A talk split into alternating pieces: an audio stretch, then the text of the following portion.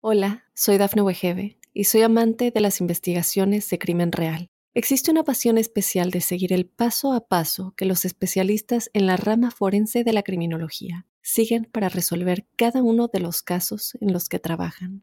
Si tú, como yo, eres una de las personas que encuentran fascinante escuchar este tipo de investigaciones, te invito a escuchar el podcast Trazos Criminales con la experta en perfilación criminal, Laura Quiñones Orquiza en tu plataforma de audio favorita.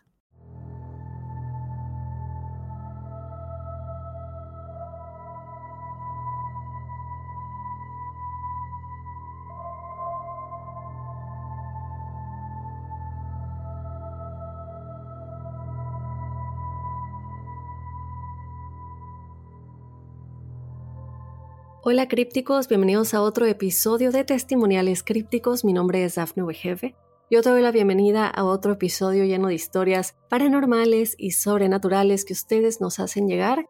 Yo te recuerdo que si tú quieres ser parte de este episodio, lo único que tienes que hacer es enviarnos tu historia a códicecríptico.gmail.com.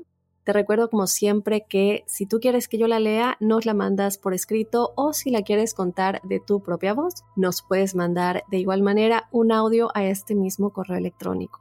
Este es el episodio de testimoniales correspondiente al episodio de este lunes, El demonio de Long Island. Si no lo has escuchado, te invito a que vayas a escucharlo. Esta historia de la vida real de una mamá y sus dos hijas que se mudaron a una casa después de la muerte de su marido y se encuentran atrapadas en esta casa viviendo con un demonio que las atormentaba día y noche. Así que bueno, te invito a que vayas a escucharlo y sin más vamos a comenzar ya con los testimoniales crípticos de esta semana. Dafne, espero te encuentres muy bien. Sigo tus podcasts desde el anterior y me impactó ese último podcast que aunque no lo dijiste, supimos que era el último de esa etapa. Sin embargo, nunca perdí la fe de que regresarías. Em, muchísimas gracias, muchísimas gracias. Te mando un beso enorme. Gracias por todo lo que comentas. Primeramente doy autorización para contar mi relato y dar mi nombre. Soy Irving Rolón y mi relato ya es de algunos años atrás en la ciudad de Veracruz, México. Tendría alrededor de unos 10 o 12 años y como todos los niños adolescentes de la época, jugábamos en las calles, parques, playa, en cualquier lugar siempre que tuviéramos un balón. Por lo regular, nos reunimos los fines de semana o puentes escolares para quedarnos en la casa de un primo que vivía en el fraccionamiento de Costa de Oro, ubicado frente al bulevar en la zona conurbada Veracruz Boca del Río. Junto a su casa había un patio de un lote que nunca se vendió y nos brincábamos una barda que separaba ambas casas, y ahí jugábamos basquetbol y fútbol, ya que había canastas y porterías. Una de esas tantas tardes, mis cinco primos, mi hermana y yo la pasamos jugando un largo rato, ya que nuestro padre y tíos habían salido y nos dejaron toda la tarde. Todo era normal hasta que ya, por la hora que comenzó a oscurecer y a salir los mosquitos, detuvimos el juego y todos cansados nos movimos a una barda de piedra que separaba la casa de la calle que estaba entre el fraccionamiento y la playa. Disfrutando del fresco de la brisa y platicando de tantas cosas, yo miré al cielo y se me hizo raro ver una luz muy alejada pero brillante a lo lejos sobre el mar. Como broma se me ocurrió decirle a mis primos, ya que eran menores casi todos, que era un ovni y todos lo empezaron a observar. Empezó la polémica, que era un globo, un avión, un helicóptero y así tantas cosas. Sin embargo, recuerdo les comenté que no se escuchaba ningún ruido de hélices, motores, turbinas, etc. Y si hubiera sido un globo con luces, no se hubiera movido tan rápido y uno de mis primos empezó a gritar Aquí estamos, vengan por nosotros, queremos viajar con ustedes. Niños, aún todos, empezamos a hacer lo mismo. De repente notamos que la luz se alejó y continuamos retándolos, si así se le puede decir, de algún modo. Y de repente se detuvo y en menos de lo que pensábamos se dejó venir, pero al doble o triple de la velocidad a la que se alejó. Todos lo notamos y el miedo nos invadió. En menos de lo que pensamos, salimos corriendo, brincamos. Nos metimos a la casa y subimos corriendo las escaleras a ver por la ventana del cuarto del segundo piso por la ventana. Cuando nos asomamos por la ventana pudimos ver la luz. Ya a esa distancia pudimos distinguir que era un platillo giratorio. Yo recuerdo haber visto cómo el platillo se inclinó como para no chocar o golpear la casa, ya que pude ver la parte inferior, que era como un círculo de donde yo imagino era su sistema de propulsión. Esto fue en cuestión de segundos, y al finalizar esta experiencia, todos empezamos a platicar sobre lo que había visto. Uno de mis primos incluso comentó que en lo que corríamos él volteó y sintió encima el objeto. Sinceramente yo no volteé hasta estar seguro ya en la casa y por la ventana detrás de la protección. Buscamos en libros algo sobre el tema, imágenes, algo que nos ayudara a explicar lo vivido, ya que no había internet y menos un teléfono para tomar evidencia en video o fotografía al menos. Así que todo solo quedó registrado en nuestras mentes, y la única forma de acceder a ese momento es mediante los recuerdos. Ya en la actualidad, hace unos meses atrás, le pregunté a todos, ya que estamos todos dentro de un grupo de WhatsApp, si alguno lo recordaba, pero coinciden en que muy poco y que ya parecía más un sueño que un hecho. Sin embargo, yo lo recuerdo perfectamente y como siempre he sido apasionado de estos temas y buscar la verdad desde la lógica y lo científico, sé que fue real.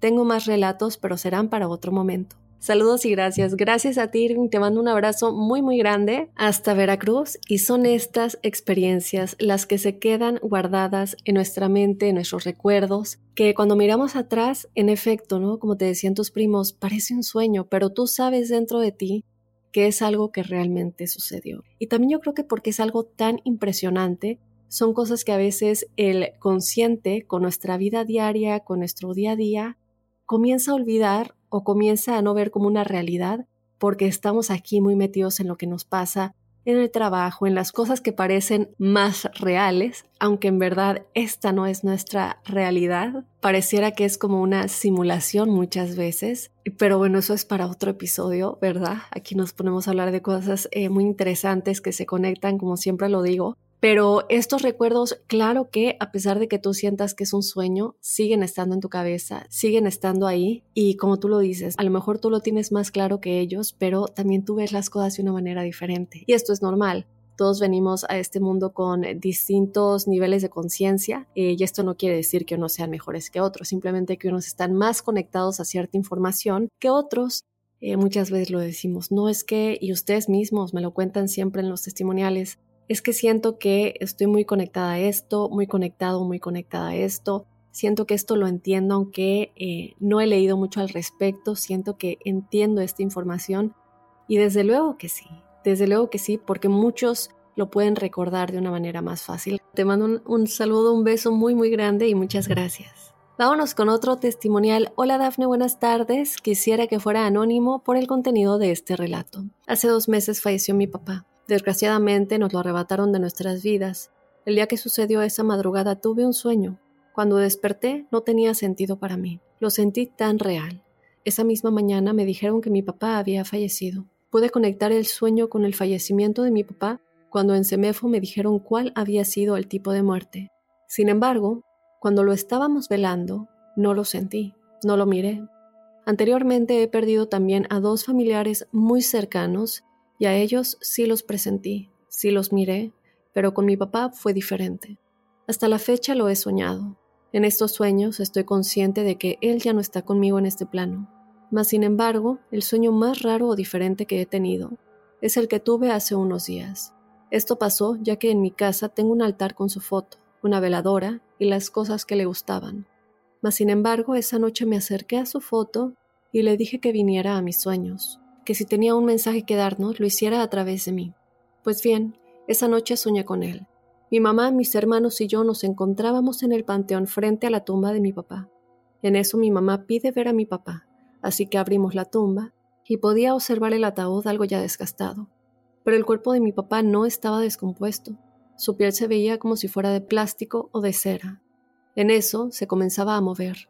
Yo le decía a mi mamá que nos teníamos que ir porque los movimientos que hacía era porque estaba soltando gases, y esos serían tóxicos para nosotros. En eso mi papá abrió sus ojos, respiraba, estaba vivo, le ayudamos a pararse y decía que se quería ir a la casa. Pero yo en mi sueño sabía que eso era imposible. Lo miraba con asombro, revisábamos si se escuchaba su corazón pegándonos en su pecho, pero no se escuchaban latidos.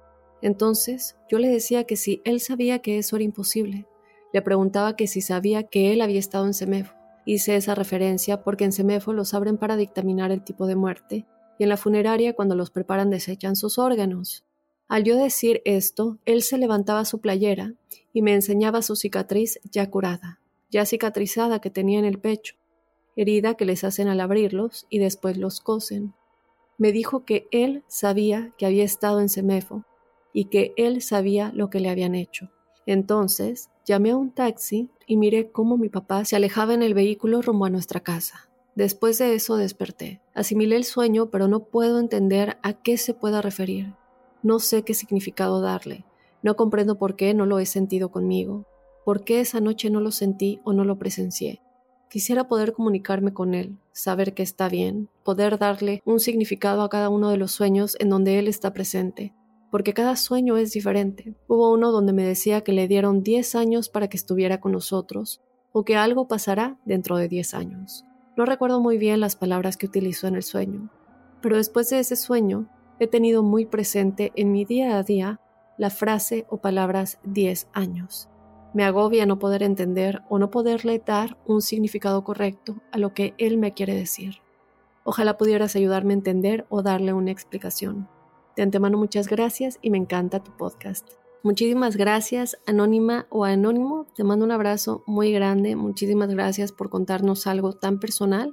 Como siempre lo hemos dicho, eh, para los intérpretes de los sueños, la aparición de un familiar fallecido em, muchas veces puede hablar de esta manifestación, ¿cierto?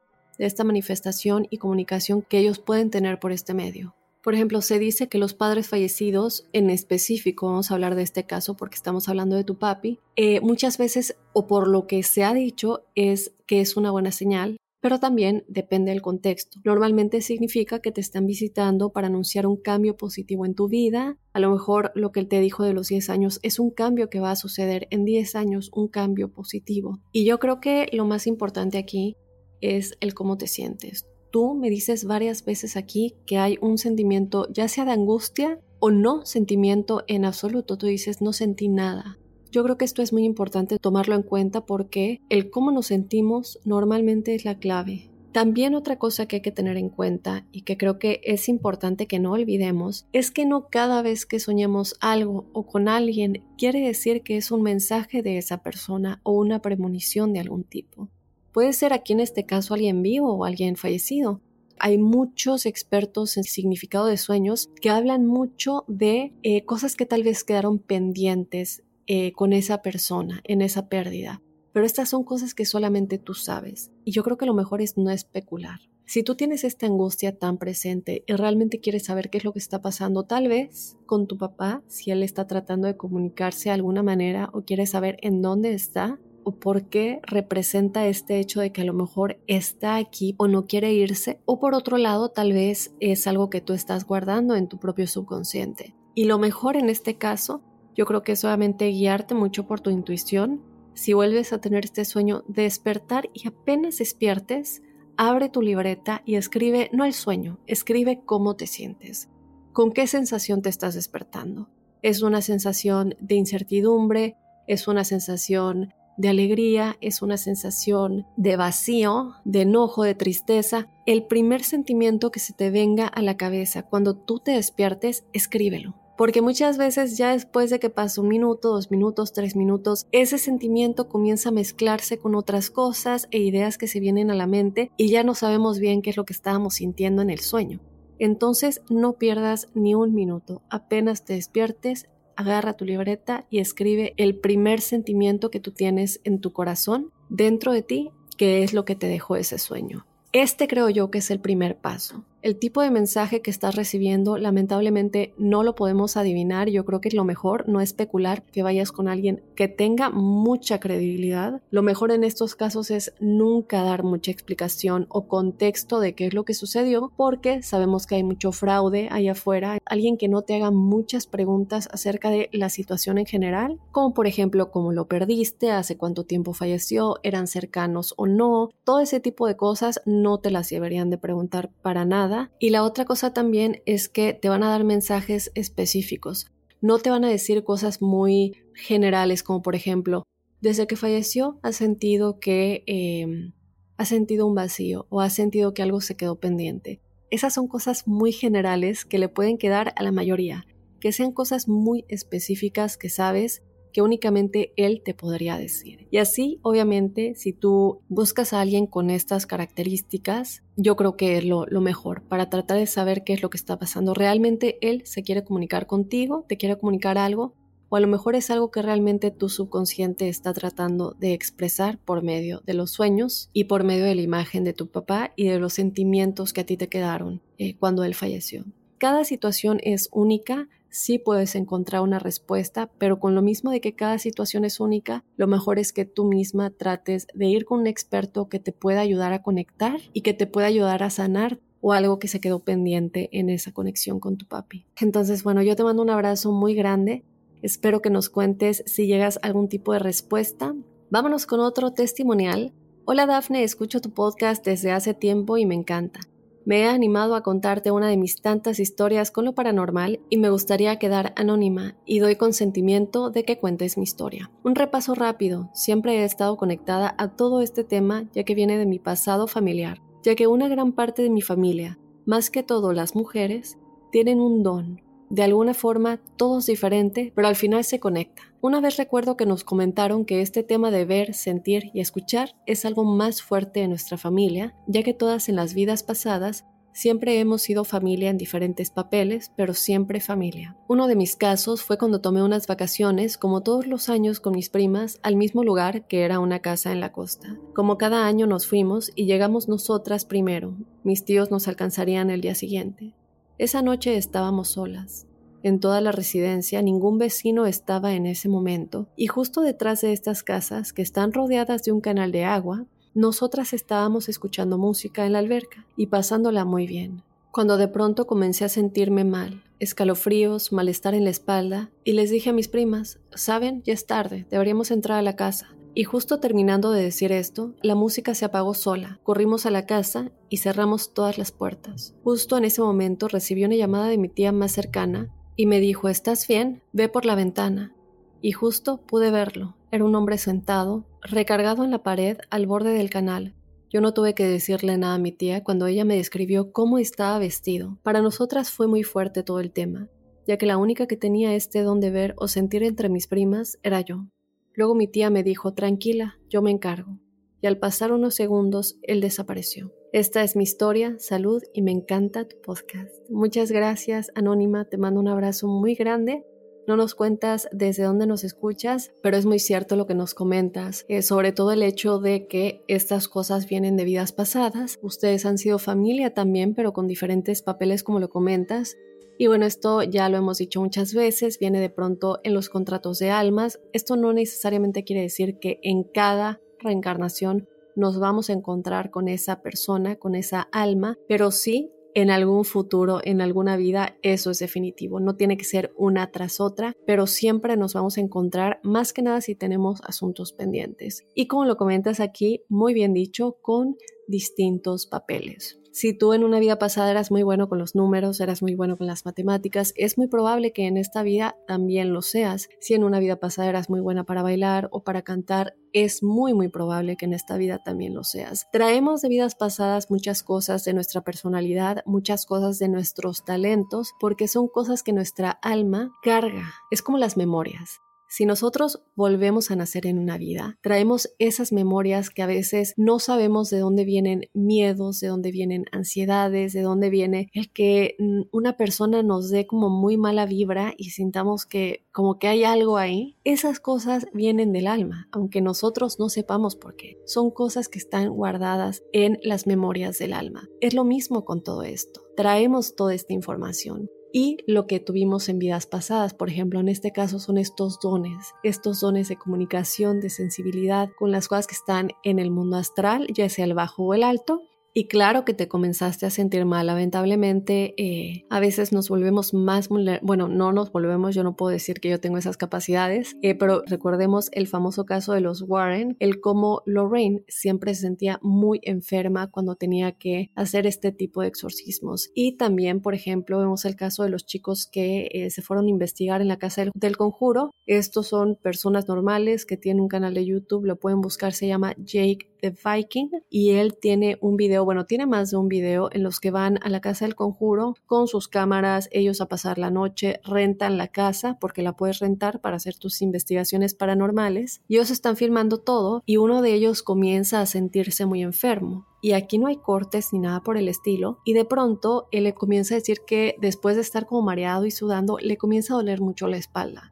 Todo esto es seguido, todos están en, la parte del comedor, si no me equivoco, eh, y él está muy bien y de pronto comienza a sentirse mal. Y cuando le levantan la playera, dice que le duele la espalda y no hay nada, su espalda está bien, pasan unos minutos y se me sigue doliendo la espalda. Como les dije de nueva cuenta, todo esto seguido, a él se le sigue viendo en cámara y cabe mencionar que esto también, ellos también han hecho lives, o sea que se conectan directamente estando en la casa eh, y no es como un video que se edita y luego suben. Se sube él la playera y tiene una marca roja en la espalda. Entonces es este problema cuando ellos comienzan a afectarte físicamente. Hay personas que cuando van a este tipo de lugares se vuelven vulnerables pero personas como tú, almas como tú, que ya vienen con esto, yo creo que es necesario tener una protección más constante del día a día. Claro que todos siempre debemos tener nuestras protecciones en general, ¿no? Protecciones de envidias, protecciones de estos seres, protecciones de malas vibras eh, y todo esto. Pero cuando estamos hablando de espíritus del bajo astral o incluso de demonios, como lo hablamos en el episodio del lunes, eh, que de nueva cuenta, si no lo has escuchado, ve a escucharlo, es importante tener estas protecciones con nosotros lo más seguido posible.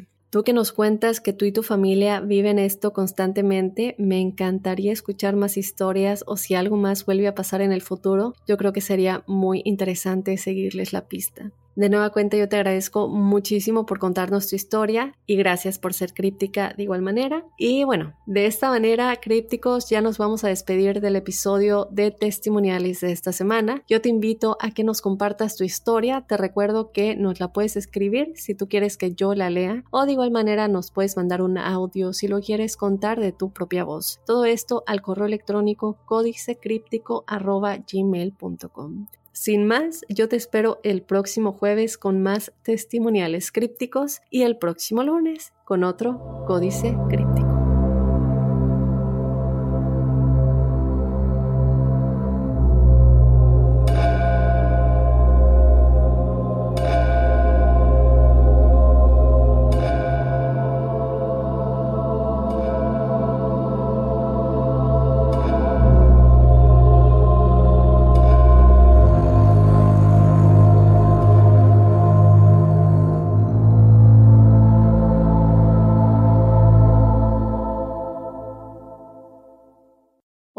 Soy Dafne Wegebe y soy amante de las investigaciones de crimen real. Existe una pasión especial de seguir el paso a paso que los especialistas en la rama forense de la criminología siguen para resolver cada uno de los casos en los que trabajan. Si tú, como yo, eres una de las personas que encuentran fascinante escuchar este tipo de investigaciones, te invito a escuchar el podcast Trazos Criminales con la experta en perfilación criminal, Laura Quiñones Orquiza en tu plataforma de audio favorita.